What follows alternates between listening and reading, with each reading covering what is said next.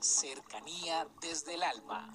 Un espacio para involucrarnos con el mundo en el que sentimos, aprendemos, creamos y nos impregnamos de todo lo bello del universo.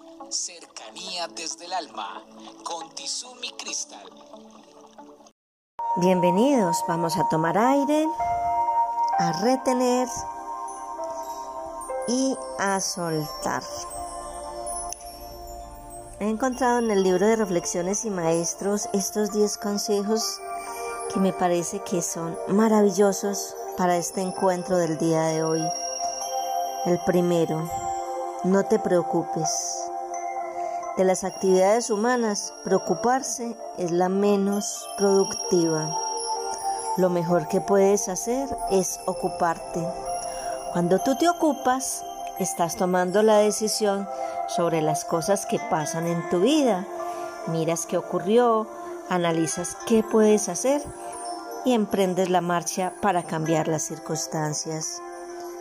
El segundo, que no te venza el miedo. La, la mayor parte de las cosas a las que tememos nunca suceden. Ya les he dicho que el miedo paraliza. El miedo no te permite actuar. El miedo te deja sin la oportunidad de ser. Cuando sientas miedo, toma aire, cree en ti. Toma ese impulso de energía del universo, de Dios y a la carga. Tercero, no guardes rencor. El rencor es una de las cargas más pesadas de la vida. Ya hemos hablado en días anteriores acerca del rencor, del odio y de la venganza.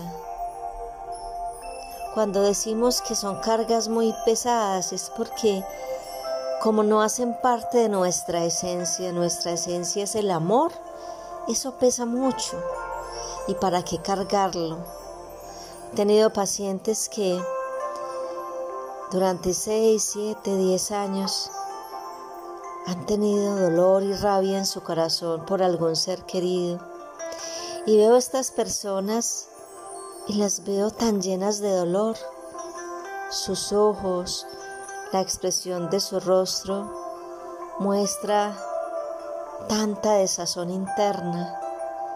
Pero haciendo los procesos internos he visto cómo hemos tomado fotos iniciales donde se veía todo, toda esa amargura y después haciendo conciencia van cambiando la expresión de sus ojos y de su rostro y vuelve la sonrisa, vuelve la alegría.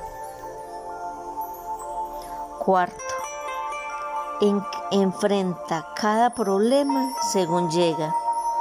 De todas maneras, solo puedes manejarlos uno a uno. En muchas ocasiones, queriendo hacer demasiadas cosas a la vez, cada cosa nos va generando estrés y ansiedad. Si nosotros tomamos la individualidad de cada problema y le vamos buscando la solución, no tendremos un día lleno de 100 problemas, tendremos uno que vamos a ir resolviendo paso a paso. Cuando una puerta se abre, mil puertas siguen abriéndose a nuestro paso. Quinto, no te lleven los problemas a la cama. Son malos compañeros del sueño. Si hemos tenido un día para pensar en los problemas, ¿para qué los llevamos a la cama?